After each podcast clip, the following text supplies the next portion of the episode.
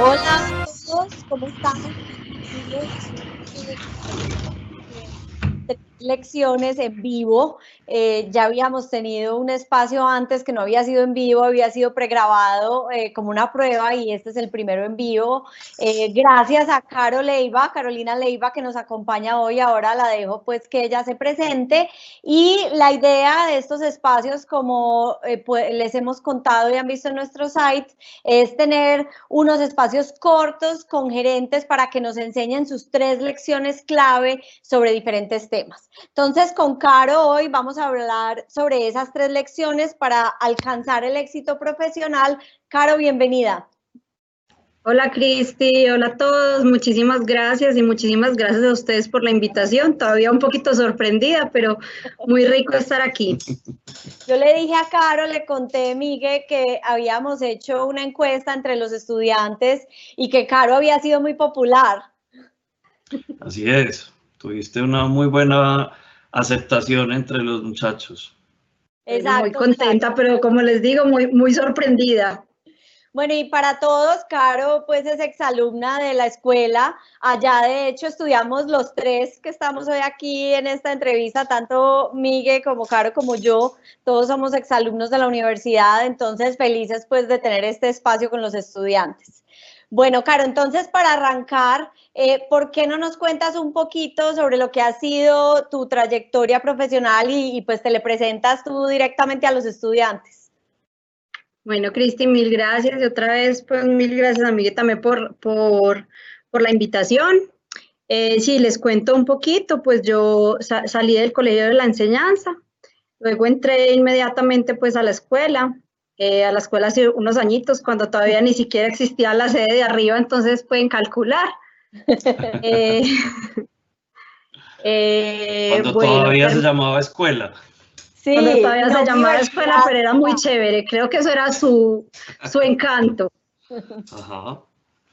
Bueno, estudié ingeniería administrativa, eh, salí, me gradué en el año 2001, esto no lo debería decir, pero bueno, eh, inmediatamente entré, entré a trabajar a protección. En protección estuve 17 años, 17 años en los que pasé más o menos por nueve cargos distintos. Tuve la oportunidad de, de ganarme una beca de SWAM, entonces irme a estudiar un año a Boston.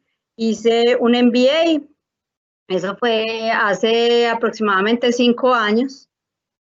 Eh, volví eh, de eso, estuve dos años larguitos en protección y de ahí me pasé hace un año y cuatro meses aproximadamente al Metro de Medellín, donde estoy actualmente como gerente financiero. Claro, y esos, esos roles en protección eh, han sido principalmente en áreas financieras, ¿cierto? Sí, Cris, Sí, a ver, no, no necesariamente tan financieras, yo empecé, pero sí muy relacionadas con números. Yo empecé en protección en el área de actuaría. A mí me tocaba hacer los cálculos actuariales de las, de las pensiones, eh, sobre todo las pensiones de vejez. Ahí tuve unos retos eh, muy bacanos cuando empecé, porque entonces apenas estábamos construyendo un sistema que se llamaba LASPEN, que era el sistema, el sistema pensional donde se calculaban las pensiones. Entonces, y ahí empecé como a rotar, pero sí, lo, digamos que, que, fue siempre como muy, muy en el lado financiero, estuve en la tesorería, estuve en planeación estratégica. El último cargo que hice allá fue de planeación financiera. Ah, claro, súper. Bien. Sí. Bueno, Caro, entonces, no, dale, termina, perdón. No, lo que, lo, lo, que de pronto iba a comentar es que uno cuando dice que estuvo 17 años en una empresa, pues lo primero que le dicen es, 17 años, pero ¿cómo te aguantaste? Yo creo que una de las cosas, pues, que, que, no fue de aguante, literal no fue de aguante, yo creo que tuve unos años súper chéveres allá, pero de las cosas más bacanas es que tuve la oportunidad de pasar por, mucha, por muchas áreas y en todas aprendía mucho, entonces yo nunca sentí que estaba como estancada en un mismo lugar. Entonces creo que más allá de que uno esté muchos años en una empresa, pues eh, la, ventaja es, es, estar en, en lugares donde uno todavía se sienta que está aprendiendo. Claro, y, yo creo que nueve roles en esos 17 años, pues si uno ve, eran solamente dos años por rol, o sea que realmente te moviste y cambiaste mucho durante esos 17 años. Así es, tuve la oportunidad de crecer y yo creo que también tiene una ventaja, pues uno crecer dentro de una organización, porque finalmente no, no, solo conoce, no solo conoce muy bien la organización, sino que también lo conocen a uno.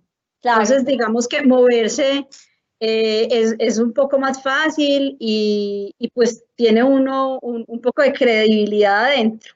Claro, claro, que igual se la gana uno, ¿cierto? Sí, claro. Así es. Oye, em, en, ese, en ese tiempo que estuviste en protección, imagino que te deben haber tocado varios procesos de, de cambio. Ahora, pues, eh, una de las palabras de moda en este año ha sido el tema de la resiliencia, de la necesidad de uno eh, acomodarse a las circunstancias que, se dan. Pero eh, protección, por lo menos a mí me ha, me ha parecido siempre, desde una óptica de un observador externo, una compañía que estando en un gremio y en una industria que es muy conservadora, como son los servicios financieros y particularmente pues las pensiones de las personas, eh, sigue siendo una empresa como con una mentalidad muy juvenil y con una mentalidad eh, donde el cambio no es una cosa extraña. Cuéntanos un poquito cómo fue esa experiencia, porque tú hablaste ahorita de lo valioso que fue poder eh, trabajar en varias áreas en, en protección. Sí, Miguel, allá de, de, de, verdad nos tocó unos cambios demasiado grandes y súper chéveres, de verdad que uno eh, de esos cambios así sean duros en, términos de que hay mucho trabajo, muchas trasnochadas, muchas cosas, uno aprende demasiado. Te voy a contar pues como de las que más me acuerdo aquí en este, en este minuto. Nos tocó una fusión con ING. Eh, digamos que el, el, el, grupo suramericana compró ING a, a nivel de toda Latinoamérica, entonces digamos que hubo muchos cambios, cambios desde la, desde la cultura. Nosotros pues éramos una empresa netamente antioqueña eh, que, que le, digamos que crecíamos nosotros solos y el reporte que dábamos realmente era limitado a pasar a, a ser una empresa latinoamericana donde, donde nos estábamos fusionando con una empresa que no solamente había trabajado en otros países, sino que venía de tres o cuatro fusiones anteriores y nosotros era la primera vez que teníamos un cambio así de grande. Eh, entonces nos tocaba llegar a, aprender a trabajar con personas que no eran, no eran locales, porque lo más local que había era Bogotá, pero habían chilenos, habían mexicanos, había de otra parte, entonces era eso. Y fuera de eso, técnicamente también había muchas cosas que hacer, o sea, una fusión trae mil cosas. Esa, esa fue una de las grandes que nos tocó. Nos me tocaron dos reformas pensionales, las reformas pensionales que digamos que también tienen, tienen unos cambios estructurales grandes y, y, eso hay que salir a explicárselo a, a los clientes y es, y es y, y, realmente no es fácil porque ya saben que el tema pensional no es nada fácil, nadie lo entiende. Aquí hay un mito de solamente nunca nos vamos a pensionar y fuera de eso llegan cambios que generalmente no son buenos para, para las personas, pero pues digamos que en ese, en ese mundo estábamos, entonces explicarle a los clientes era, era difícil. Creo que ahí también tuvimos un, un trabajo grande. En esas, esas dos me acuerdo pues como en este momento puntuales. Sí, ese tema de los cambios y el manejo del cambio definitivamente es un tema clave. Y aprovechemos el cambio entonces para empezar a hablar de esas tres lecciones tuyas en lo que tiene que ver con el éxito profesional y, y administrar su carrera profesional. Y antes de que empieces con la primera, pues invitar a todos los asistentes a que si tienen preguntas o, le quieren comentar algo por, por el chat, los invitamos a que por ahí nos vayan mandando las preguntas. Miguel y yo vamos a estar pendientes para también eh, que Caro nos ayude respondiendo. Entonces, Caro, arranquemos con esa primera lección. Bueno, Cristi, apenas me contaste el tema, yo en el primer tema que pensé y que, y que pronto por mi personalidad, pues lo voy a decir de primera, es el tema del relacionamiento.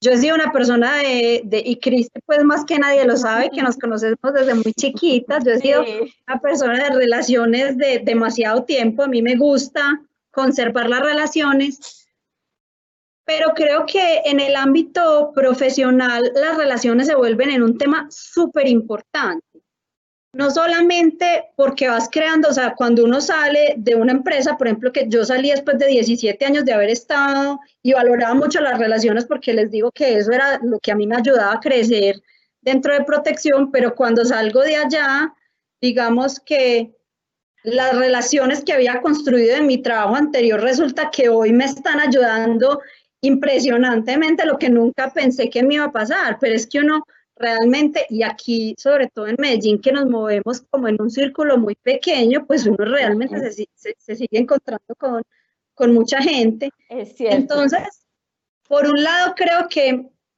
por un lado creo que vas haciendo como tu red profesional, entonces e, eso es importante, pero por el otro yo, yo lo que creo es que nosotros en el, e, en el trabajo estamos muchas horas del día sabes que nosotros mínimo estamos ocho, horas del día en el trabajo, entonces para hacer las cosas amables y duraderas y, y, y buenas y uno levantarse con ganas, pues también tiene que tener ese, ese círculo, ¿cierto? Se ve uno más con los compañeros de la oficina que con la señora. Total, tal cual, así es. Y termina uno haciendo realmente también unos amigos, amigos de, de, verdad cercanos y, y, que y a uno, pues de verdad es que en el, en, el trabajo entonces uno está gran parte del tiempo. Entonces creo que tener las dos cosas, tanto tu, tu, tu, círculo pues social, porque para ser amable la vida todos los días, pero como también ir, ir haciendo ese círculo profesional que va a ser el que te va a acompañar en, en toda tu etapa laboral es súper importante. Caro, y me acuerdo cuando pues hablamos la primera vez de este espacio y me hablabas de eso y, y, como en la balanza entre el relacionamiento y lo técnico, lo ponías muy parejo en la balanza incluso. Inclusive pongo más, ponga más, más importante el relacional. Yo pues eh, les tengo una cantaleta eh, o cuando a, las personas de recursos humanos cuando vamos a, a, contratar a alguien o inclusive las personas que trabajan conmigo cuando vaya, van a, a entrevistar a alguien, yo siempre la cantaleta que les digo es 70% persona, 30% lo técnico. Porque es que definitivamente eh, lo técnico se aprende. O sea, si uno tiene unas buenas bases, es más fácil formar en lo técnico que, que en otras habilidades a veces. En, cambio, en cambio, en lo relacional, en cambio, en, en, en, las buenas personas es muy difícil. Y, y aquí hay una cosa muy importante y eso sí no es cantale, pues a uno en todas partes y en la universidad le dicen mucho, ojo, el trabajo en equipo y no sé qué, y eso suena pues como medio romántico y todo. Pero la, la, vida real es que, es, que, es que si uno no trabaja en equipo, las cosas no salen. Y menos, pues yo no he trabajado en las empresas chiquitas, me imagino que eso todavía es más, pero en las empresas grandes, si, si tú no te mueves en equipo, pues no eres capaz de sacar las cosas. No, y tú lo decías ahorita, en las empresas grandes uno está permanentemente pasando de un proyecto al otro. O sea, cada, tú hablaste de, proyectos muy grandes, una fusión, pero una fusión es para poderla ejecutar una cantidad de proyectos que se tienen que ir eh, desmenuzando. Entonces, uno siempre en las empresas grandes, medianas o pequeñas, estás trabajando con otras personas, necesariamente necesariamente. Y pues, y, digamos en la parte financiera, pues que al final como que confluye todo, termina uno, o sea, les voy a decir, en este momento yo aprendo de trenes. Yo en mi vida pensé que iba a tener que aprender de trenes, pero a mí me toca aprender de trenes. Es que solamente haga un presupuesto y entienda qué es lo que le están pidiendo, pues hasta de trenes hay que aprender, ¿cierto? Entonces... Déjame hacerte una pregunta ahí, porque e, ese, ese es un muy buen ejemplo cómo la vida te lleva, digamos, te gusta el, tema financiero y trabajaste por, por, una buena cantidad de años en el sector financiero, ahora sigues trabajando en finanzas, pero caíste en una empresa donde de alguna manera eh, no sientes que, que, el haber estudiado eh, ingeniería te ayuda.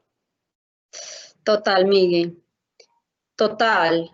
Eh, creo que la, la, ingeniería, pues sí creo que si a mí me pregunta, si a mí me tocara volver a escoger qué estudiaría, volvería, volvería a estudiar lo mismo. Yo también.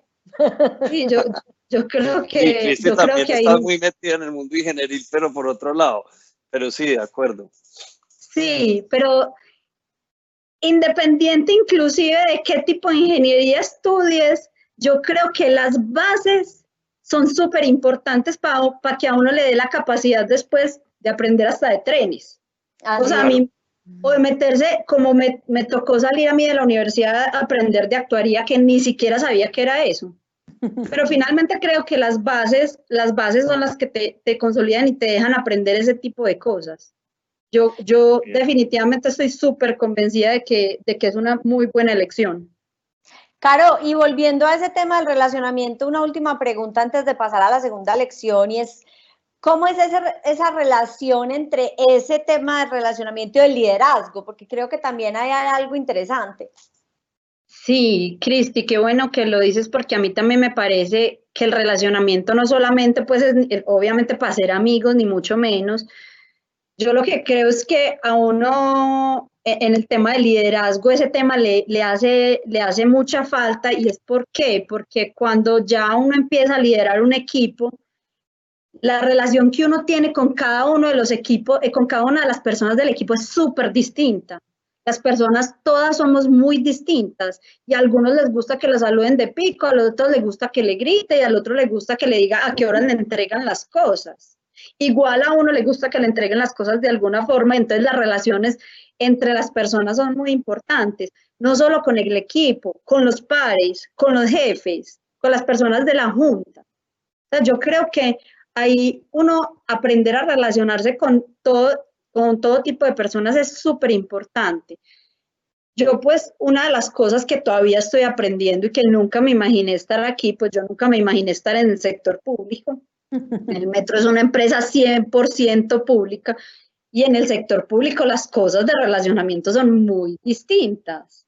O sea, aquí hay, hay una, una cosa de jerarquías todavía muy, que, que es muy protocolaria, por llamarlo así.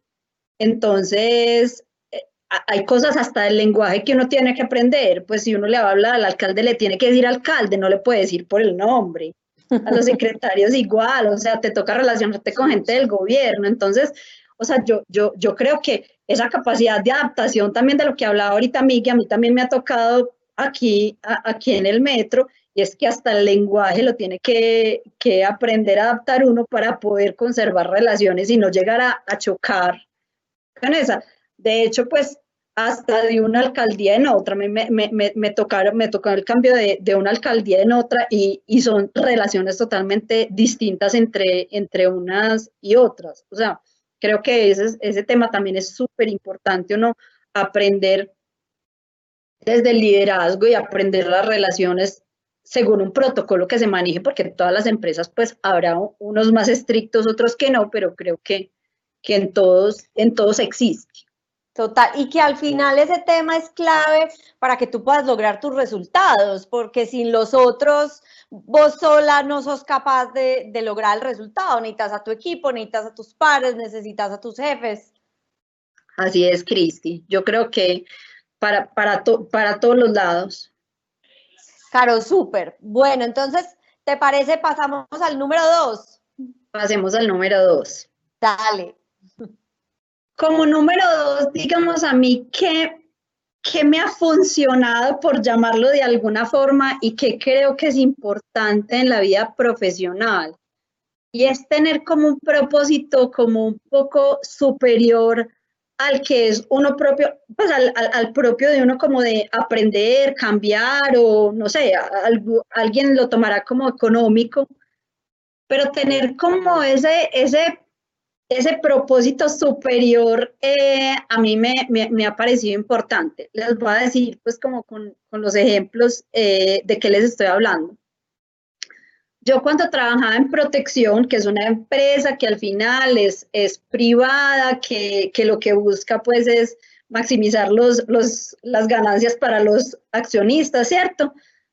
Para mí era súper importante, como empecé desde la parte de las pensiones y sabía cómo se manejaba, pues a mí me tocó asesorar a muchísima gente, entre esos los papás de mis amigos, pero yo sentía que finalmente con lo que estaba aprendiendo allá estaba ayudando a alguien más, ¿cierto? Un tema tan difícil, pues de hecho a mí todavía me llaman a preguntarme cosas de pensiones.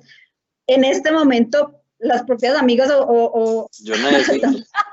sí, en realidad en este momento... Porque ya estoy llegando a la, edad límite para tomar decisiones. Sí, me paso para colpensiones, no me paso, ¿qué hacemos? Y ya todos se quedan hasta que ya se tengan que quedar porque ta, ta, ta. Entonces digamos que para mí era súper importante tener como esa conexión en lo que yo trabajaba para poderle ayudar a las personas cercanas a que me pudieran preguntar. E, ese para mí, más allá de que yo estuviera aprendiendo mucho y que estuviera en la tesorería o que estuviera en planeación financiera, que me la que me la soñaba horrible porque estaba aprendiendo mucho para mí, creo que e, ese era mi plus o mi gancho en ese momento.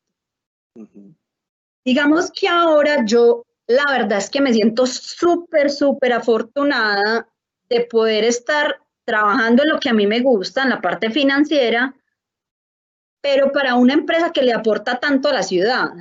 Nosotros, pues les, voy a decir, ayer nos, nos dieron, nos dieron eh, el aval para que el, gobierno nacional nos dé, nos dé el 70% de la plata para construir el metro, el metro de la 80.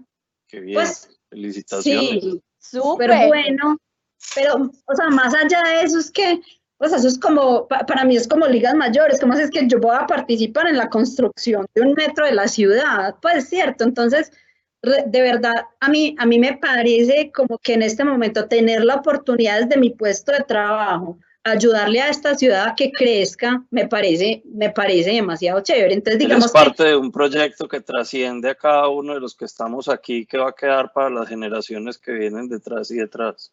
Exacto. Entonces, Exacto, entonces creo que para mí el propósito superior en este caso será pues poderle contribuir a esta ciudad y me, y me emociona, pues me emociona mucho pues poder tener ese privilegio. Entonces creo que uno poderse levantar con las ganas de que está haciendo algo como más grande, creo que es otra de las cosas que es como fundamental para, para la vida profesional. Claro, yo, yo lo veo como que eso te motiva por dentro y te pone como un motor que hace que estés dispuesto a dar la milla extra, que estés dispuesto a hacer el mejor trabajo, a quedarte hasta tarde, a hacer un esfuerzo superior para lograr de verdad el resultado. Así es, Cris, y total. Es que yo creo que estos puestos, pues digamos que son demandantes de tiempo, son demandantes de estrés, de muchas cosas. Y yo creo que uno tiene que tener un enganche ahí muy, muy grande para dar el aguante, pues porque claro, somos seres humanos y nos cansamos. Yo creo que si uno no tuviera ese motorcito que lo está impulsando por detrás, difícilmente podría estar y levantarse pues y, dar la milla extra como tú dices. Sí, eh, total. Sabes, sabes que me gustaría eh, pegarme esto que estás eh, comentando para contarles algo y es que pues en la responsabilidad que tengo hoy en día, pues en la universidad, una de las cosas que hago es hablar con empleadores y hablar con, con empresas y con empresarios que, que trabajan eh, o donde trabajan nuestros egresados y nuestros estudiantes. Y me ha llamado la atención que en varias ocasiones, hablando con personas de recursos humanos y hablando inclusive con, con gerentes o con presidentes de compañías, me han dicho, cuando les he pedido realimentación sobre, sobre nuestros egresados, me han hablado de ese punto que tú acabas de tocar del tema del propósito superior, en el sentido de que ellos me han dicho, hombre, nos parece muy importante que los muchachos desarrollen un plan de vida, que tengan claridad sobre qué es lo que quieren hacer después de, de terminar sus estudios profesionales, pero ya desarrollándose profesionalmente, a dónde quieren llegar y buscar que ese plan de vida de cada uno de, las personas pues se compagine con los planes de las organizaciones, porque es que uno termina como profesional a veces teniendo crisis muy duras en lo personal cuando siente que está trabajando en un sitio donde, donde como que no encaja, ¿cierto? Como que esto no me aporta a, a, mi plan de vida, yo no me siento realizado, no me siento que estoy construyendo algo, como tú dices, no, ahora estás viendo este proyecto que uno lo podría ver solamente desde la perspectiva de, hombre, logramos un hito muy importante en una negociación con el gobierno nacional y esto es una negociación gigantesca desde lo financiero, sino que tú dices, yo estoy comprometida con un hito que va a cambiar la ciudad y que va a tener un impacto social eh, importante, que es lo que verdaderamente hace clic entre ese, ese aspecto eh, individual de Carolina con ese aspecto profesional de Carolina.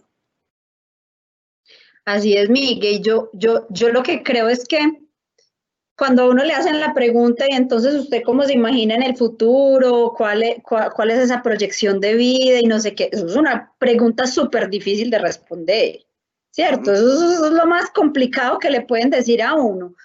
Yo, yo lo que creo es que al final, pues uno no le tiene que poner ni siquiera nombre, pues como yo quiero estudiar tal cosa y quiero trabajar en tal parte.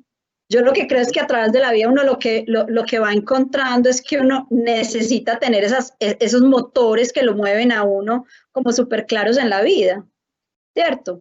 Pues a mí en lo personal no, no, no es la plata la que me mueve.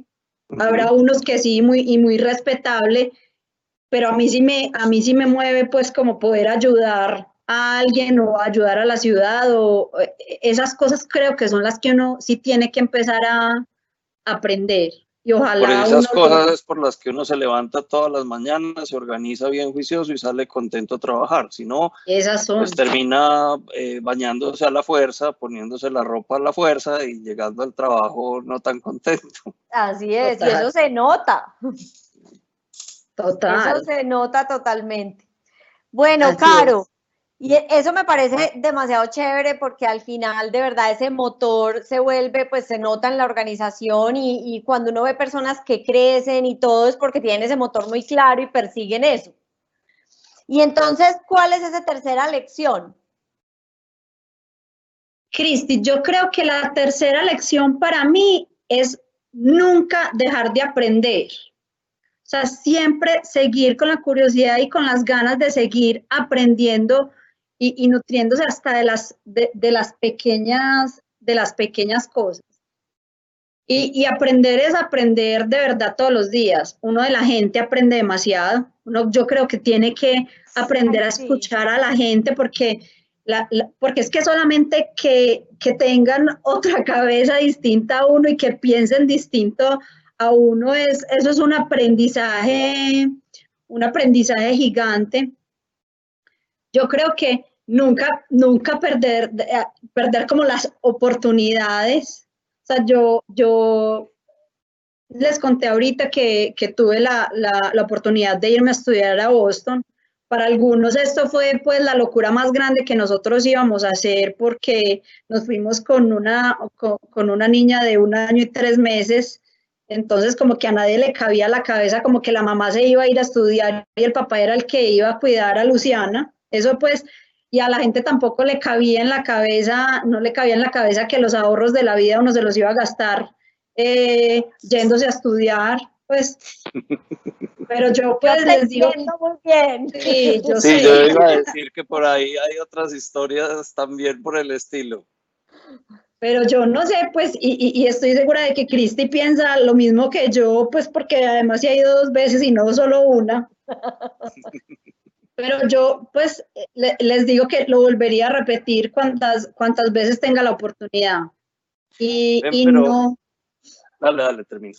Pues, y, y, sin dejarse, pues, como derrumbar de, de, de, unas, de unas barreras mentales que uno mismo se pone, porque entonces yo, cuando la gente me decía, y te vas a ir con la niña tan chiquita, y yo pensaba, ¿será que es que yo estoy, será que voy a ser la única persona en Estados Unidos que va a estudiar con una niña chiquita? Pues, Ah, y, yo creo que eso es barrera mental. Total. Te vas a gastar todos los ahorros de tu vida, pues, pero ¿para qué los había hecho? Pues yo los hacía para eso, ¿cierto? Y, y, uno llega y los vuelve a conseguir. Entonces, pues si te quedaste un tiempo sin, sin carro, pues creo que no, no es lo trascendental con relación a todo lo que me traje yo de allá. Pues creo que yo de verdad lo volvería a hacer y, no me arrepiento un solo segundo porque no solamente aprendí la parte técnica, sino que aprendí de, un montón de personas súper distintas a mí de otros países, o sea, no teníamos, en, no teníamos nada en común, ni el país, ni el idioma, ni la religión, ni, ni la educación, ni nada, o sea, nada. Y, y yo creo que ese aprendizaje fue demasiado grande y demasiado grande técnica, personal, familiarmente. Oye, eh, ahí pues me vas a perdonar que voy a hacer una pregunta o un comentario de pronto eh, muy personal, pero es que me parece que acabas de decir una cosa que es muy bonita, es muy profunda, y es, eh, tú te ibas a estudiar con una niña chiquita y tu esposo se iba a cuidar a la niña. Y, y eso me da pie para, para hacerte un comentario o preguntar tu apreciación. Yo creo que a uno en la vida le hace falta tener un compañero de vida eh, que sea capaz de tomar también esas decisiones agresivas o, esas decisiones aventuradas a veces, em, porque pues para él también debió haber sido en su momento un, cambio y realmente pues eh, es un proyecto de los dos, claro está, pero eh, también él tenía que hacer un, cambio en su vida o, una pausa en su vida para entre los tres construir lo que lograron construir con esa experiencia ya. ¿Cuál, cuál es tu eh, apreciación frente a eso? Porque además, pues muy valiente, eres mamá. Entonces, muchas veces las mamás cuando, cuando tienen a sus hijos, eh, eso las, las arraiga mucho más y en este caso, pues tomaste la decisión de salir de viaje y seguramente para tu hija también debe haber sido una experiencia muy valiosa, pues. Total, Cristi, aquí está, la contestamos entre las dos. De una. Miguel, lo primero sí, o sea, definitivamente uno tiene que tener un compañero de vida para las que sea. Para las que sea y que, y que lo acompaña uno hasta en ese tipo de locuras. Eh, Juanga afortunadamente pues digamos que es, es, muy tranquilo y le fascinan los cambios así y, y digamos que en, e, en esta familia nunca ha sido como, como lo que uno se imagina pues de las familias tradicionales de que la mamá es la que cuida a los niños y el papá es el que va a trabajar. En esta familia no ha sido así, aquí somos 50-50 para todo. Entonces digamos que no existía pues como, como esa, e, esa cosa de que entonces, como así que, que, que la mujer, la mamá es la que se va a estudiar y el papá se queda en la casa cuidando a los hijos. Eso aquí no existe afortunadamente. Bien. Creo que si a él le volviéramos a decir que nos vamos a volver a ir, también vuelve y arranca la las empaca y vuelve y se va. Él inclusive, él inclusive como describe eso que nosotros vivimos es, yo estoy seguro de lo que yo viví con mi hija, ese, ese año y tantos meses que nos fuimos, nadie tiene el, el privilegio de vivirlo. Es que yo me la disfruté. Claro, Exacto, yo me la disfruté. Entonces, para él tampoco nunca esto fue como, como una carga, ¿no? Eh, y, y, además él también pues tuvo tiempo para hacer, para hacer muchas cosas, pues Luciana iba todas las mañanas a la guardería, entonces digamos que ese era el tiempo para que Juanga hiciera también sus cosas y efectivamente tuvo un cambio de vida súper grande. Juanga llevaba trabajando con las empresas de la familia muchos años y llegó a montar su propia empresa, entonces también él, llegó a otra parte súper distinta y tuvo un año eh, larguito para poder estructurar lo que quería llegar a ser. Entonces creo que no, eso fue ganancia para todos y, y, y de verdad que es que uno, uno en la cabeza a veces se mete muchas barreras que, que están acá y no están en ningún otro lado. Totalmente de acuerdo, Caro, y no podría estar más de acuerdo que la, limitación la tiene uno aquí. Eh, no es sino tener ganas y arrancar. Eh, a mí me han preguntado mucho también sobre ese tema y muchas veces la limitación es pues la situación familiar o la situación personal o la misma situación económica y yo creo que los recursos están por todos los lados. Es uno de verdad tener esa determinación y esas ganas y, uno encuentra por dónde. De acuerdo. Y, volvamos a la lección. Es que ese motor de, de querer seguir aprendiendo y de, y de, seguir conociendo y de seguir, e, e, e, ese también es un motor muy ese también es un motor muy bueno y, el cambio y, de verdad que uno, como, como, esa curiosidad y esas cosas de, y, esas ganas de cosas nuevas también lo, mueve, lo mueven a uno mucho. Entonces, digamos que por eso decía yo, seguir aprendiendo, pero es seguir conociendo, seguir experimentando cosas, cosas nuevas, creo que enriquece demasiado. A mí me parece que esa es, una, esa es una de esas lecciones claves en el mundo de hoy, porque yo sí quisiera hacer mención a que cuando nosotros tres estudiamos en la universidad, y eso pues que yo soy el más viejito aquí, pero cuando nosotros tres estudiamos en la universidad, escogimos un programa, cuando uno decía que iba a estudiar ingeniería, pues lo que se normalmente eh, sucedía era que uno estudiaba cinco años y a los cinco años ya tú eras ingeniero por el resto de tu vida y estabas ok con lo que habías estudiado en cinco años, ¿cierto? En, e, en aquel entonces era muy claro que el que estudiaba medicina, ese sí tenía que seguir estudiando toda su vida. Pues sí que la vida ha cambiado y que hoy en día yo me atrevería a decir que no hay ningún profesional que pueda decir que con lo que estudió solo en la universidad va a quedar por el resto de su vida. Es decir, estamos en un mundo en el cual es absolutamente necesario seguir estudiando. Entonces me encanta ese mensaje porque, porque coincido plenamente con él, pues soy un convencido de que así es y que eso es lo que necesitamos entender cada vez más desde cualquier profesión que uno tenga. Sí, y aprovecho entonces esta conversación que yo ya estoy viendo que nos están llegando preguntas y ya que pues llegamos a las tres lecciones que las recapitulo, hablamos de temas de relacionamiento, de propósito superior y de nunca dejar de aprender. Entonces, si quieres, ven, arranquemos con las preguntitas, porque sé también que Caro tiene ahorita a las 5 una reunión. Ya me la, cancelaron, Cris. ¿Sí? Ah, bueno, siquiera. ya estaba preocupada por tu reunión con el concejal. ya, nos tocó plenaria, pero, pero ya está solucionada. Ah, bueno, listo, perfecto. Entonces arranquemos aquí con las preguntas. Por aquí hay una de Federico Betancuri, pregunta, ¿Qué lecciones te ha dejado en tu experiencia laboral la contingencia actual que se está viviendo con el COVID-19?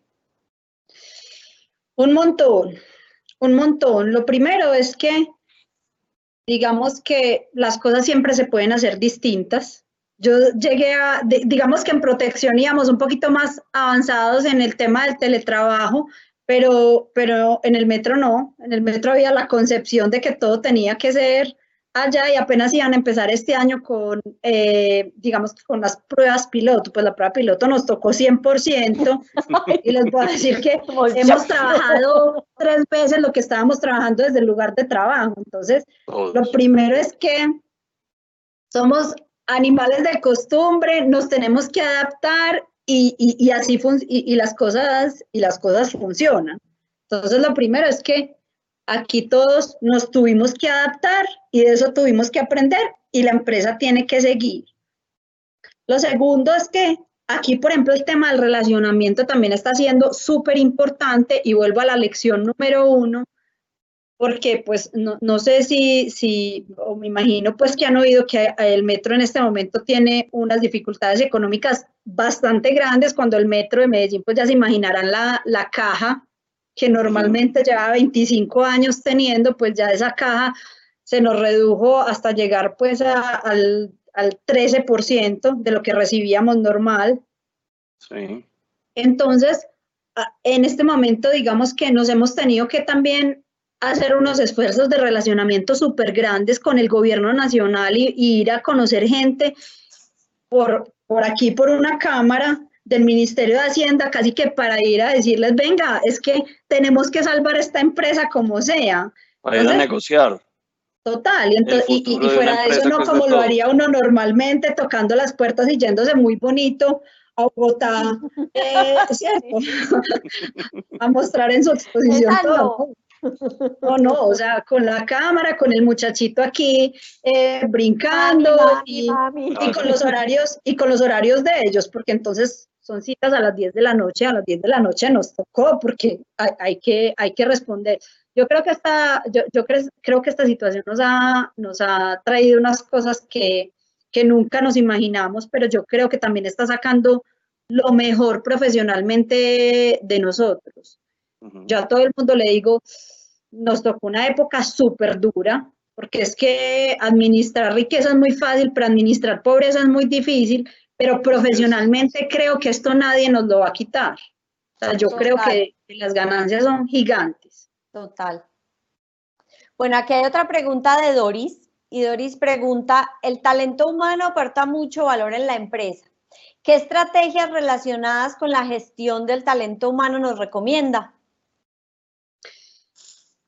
Eh, Doris, pues me voy a devolver también 70% personas, 30% profesionales. Eso, eh, eh, eso es de verdad que clave en los equipos, uno poder trabajar con buenas personas es más fácil que trabajar con, con excelentes técnicos. Esa, esa es una. De pronto, yo, yo creo que la otra es que, digamos que aquí nunca podemos dejar de ser personas, ¿cierto? Y yo, y yo creo que hay, que partir de eso para, para, uno poder tener unas buenas relaciones laborales.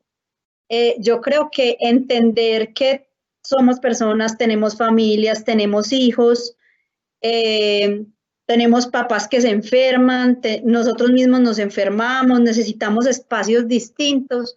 Creo que es otra cosa súper súper importante pues a mí em, en ambas empresas me, me, han tocado afortunadamente pues unos climas laborales y, unos jefes eh, estupendos que siempre se basan como, como en esto de primero somos personas.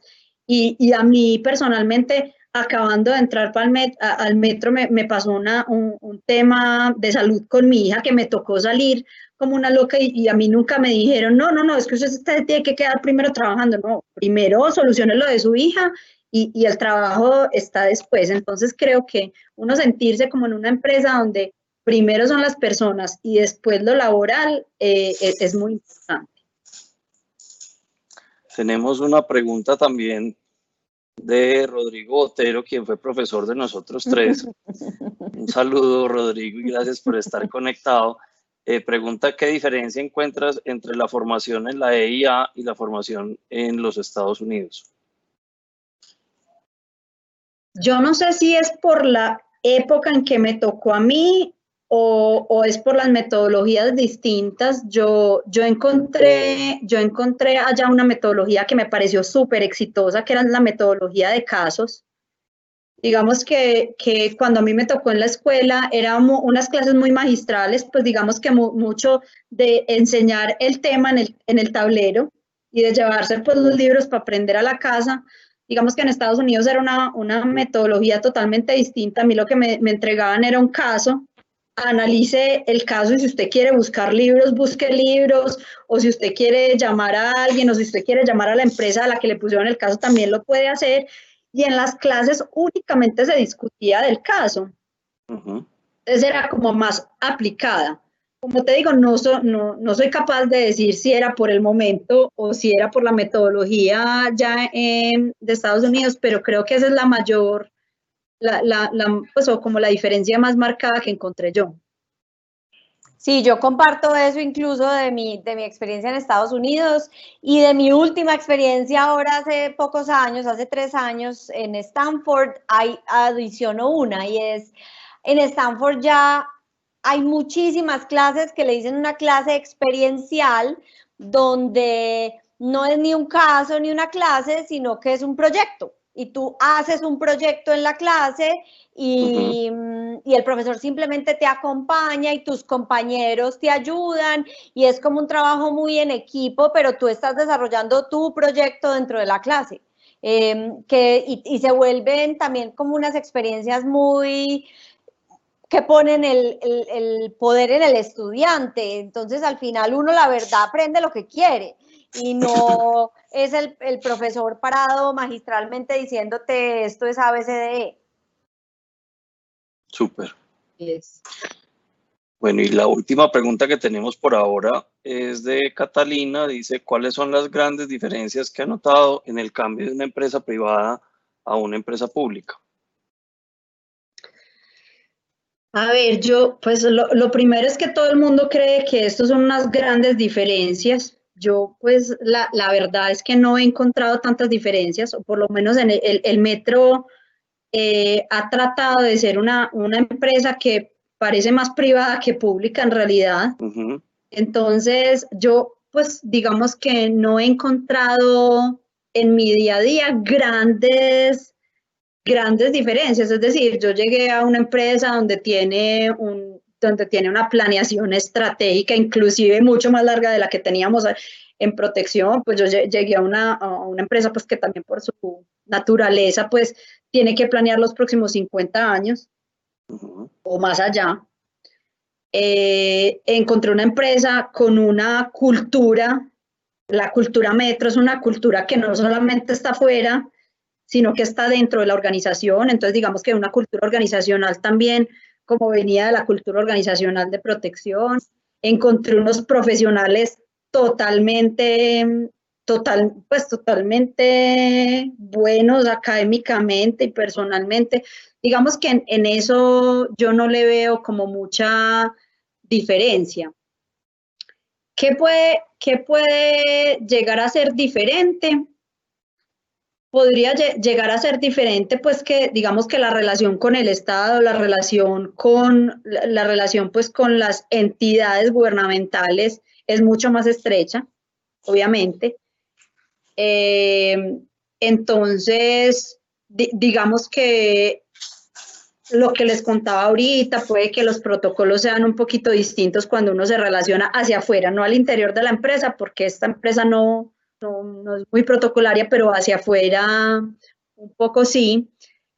De pronto una, una cosa que sí es súper marcada, pues para mí acá, y, pero que para mí ha sido como la ventaja que, que he tenido, es que llegar de, de, que nosotros teníamos que llegar a maximizar las, la, maximizar, digamos que las utilidades de la empresa para podérselas entregar a los accionistas y aquí tener que maximizar las, las utilidades para podérselas entregar a la ciudad, de pronto sí hacen, sí, marcan ahí como, como la diferencia, ¿cierto? No sé si lo que, les estoy, lo, que les estoy contestando es muy porque eh, el metro es una empresa industrial y comercial del Estado y que no, es, eh, no ha sido muy politizada, digamos que con, con, el metro, a diferencias que con, otros, con otras empresas, digamos que ni, el, ni, ni llegan a poner el gerente, ni, pues no, no es política, eh, ha sido mi experiencia, pero en realidad, pues como, como de pronto, el, pues sujeto social, pero como en el día a día no, no es tanta la diferencia.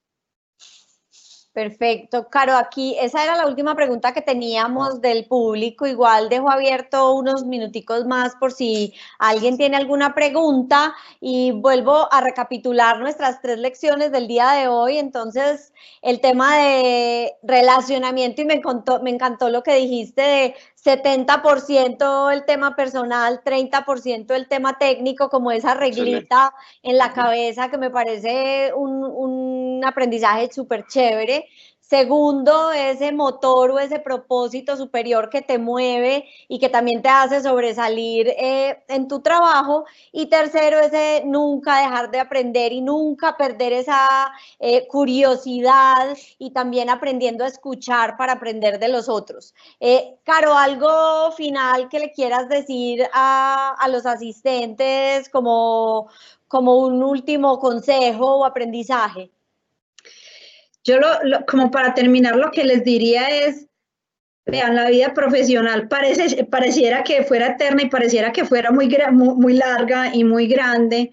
Yo, yo lo que digo es, hay que sollársela, hay que sollársela y hay que disfrutarla al máximo, porque es que pasa demasiado rápido y, y, la, y, estos primeros años, pues digamos que yo creo que vamos como a la mitad, pero esos primeros años se pasan volando, uno no creería, pero pero esto es, eh, esto es a mil, entonces yo, yo lo que creo es que hay que disfrutar y hay que disfrutar todos los momentos, que desde que uno empieza eh, la, la, vida laboral, esto, esto hay que sollárselo y hay que, y hay que disfrutarlo y hay que pasar bueno. Yo sería pues como, como lo último y, y pues al estilo de cada uno, todos disfrutamos muy distinto, pero, pero el día que no se sientan felices, eso, eso, eso es como un campanazo eh, del momento donde uno tiene que decir cambio. Y cambio para lo que sea, cambio para otro sector o cambio para que es el momento de irse a estudiar o cambio para, pero no quedarse ahí, no quedarse ahí, porque es que lo que está haciendo es perdiendo años de su vida, no está haciendo nada distinto. Total. Caro, mil, mil, mil gracias por haber aceptado nuestra invitación. De verdad que ha sido una conversada súper chévere. Creo que nos entregaste tres lecciones súper potentes para, para todos y de verdad que mil gracias. No, antes a ustedes mil gracias. De verdad que estuvo súper chévere la conversación y, no, un gustazo estar aquí eh, con todos ustedes. Miguel, mucho, muchísimo gusto volverte a ver, que no te veía hace muchos años. Hacía años que no nos veíamos, Caro, mil y mil gracias. Eh, y bueno, esperamos que sigamos eh, conectados, vamos a seguir con, esta, con este ciclo de tres lecciones. Dentro de ocho días tenemos otro invitado, eh, también egresado de la universidad, pero nuevamente mil y mil gracias a Carolina por acompañarnos hoy, mil y mil gracias, Cristi por eh, la coordinación y la moderación de, de, esta tarde que estuvo creo que muy eh, provechosa para todos. Súper, entonces quedan todos invitados eh, dentro de ocho días, eh, no a las cuatro, sino a las cinco. Eh, nos vamos a sentar a conversar con Santiago Londoño, que es el gerente general de ASEB. Entonces quedan todos invitados para el próximo espacio y este espacio que lo grabamos queda publicado tanto en nuestra página web de Tres Lecciones como en nuestro canal de YouTube. Entonces, muchas gracias a todos y nos vemos la próxima y gracias, Caro, de nuevo. Bueno, chao, muchas gracias a ustedes. Chao a todos. Chao. Que estén bien.